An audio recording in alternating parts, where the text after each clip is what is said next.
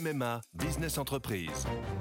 Sandrine, qui dirige une entreprise de conseil, a pris une décision. Oui, cette année, c'est décidé pour ma vie pro et ma vie perso, c'est MMA. Pardon, mais ce ne sont pas les mêmes besoins. Pas les mêmes besoins, mais le même agent MMA qui me connaît bien. Disponible et à 5 minutes de chez moi, je sais que je peux compter sur lui. C'est décidé, c'est MMA.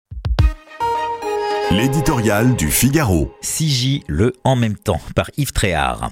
Gérald Darmanin a perdu, lui, le ministre de l'Intérieur, qui était en première ligne, mais aussi le président de la République et l'ensemble du pouvoir exécutif. Ils payent là leurs hésitations, leurs indécisions, leurs contradictions.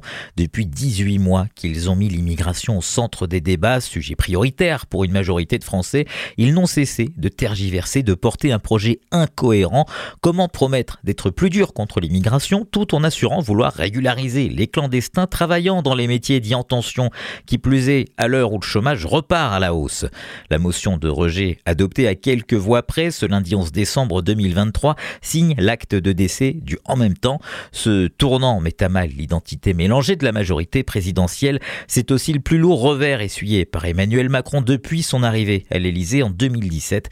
Cette motion marque à l'inverse une victoire des droites, des républicains et du Rassemblement national, parti qui, chaque jour davantage, se place en position de force. Faute de majorité, le gouvernement peut décider à présent de battre en retraite en retirant son projet de loi.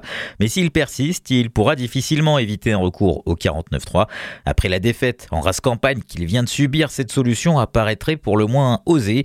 De deux choses l'une, alors, s'il acceptait de rebâtir un texte incluant les exigences de fermeté des députés LR et RN, l'exécutif risquerait fort de perdre une partie de sa majorité sur sa gauche.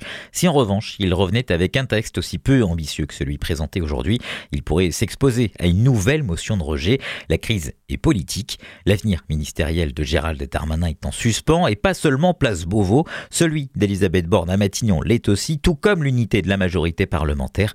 Et pendant ce temps, la lutte contre l'immigration incontrôlée attend toujours l'adoption de mesures efficaces et sans tabou.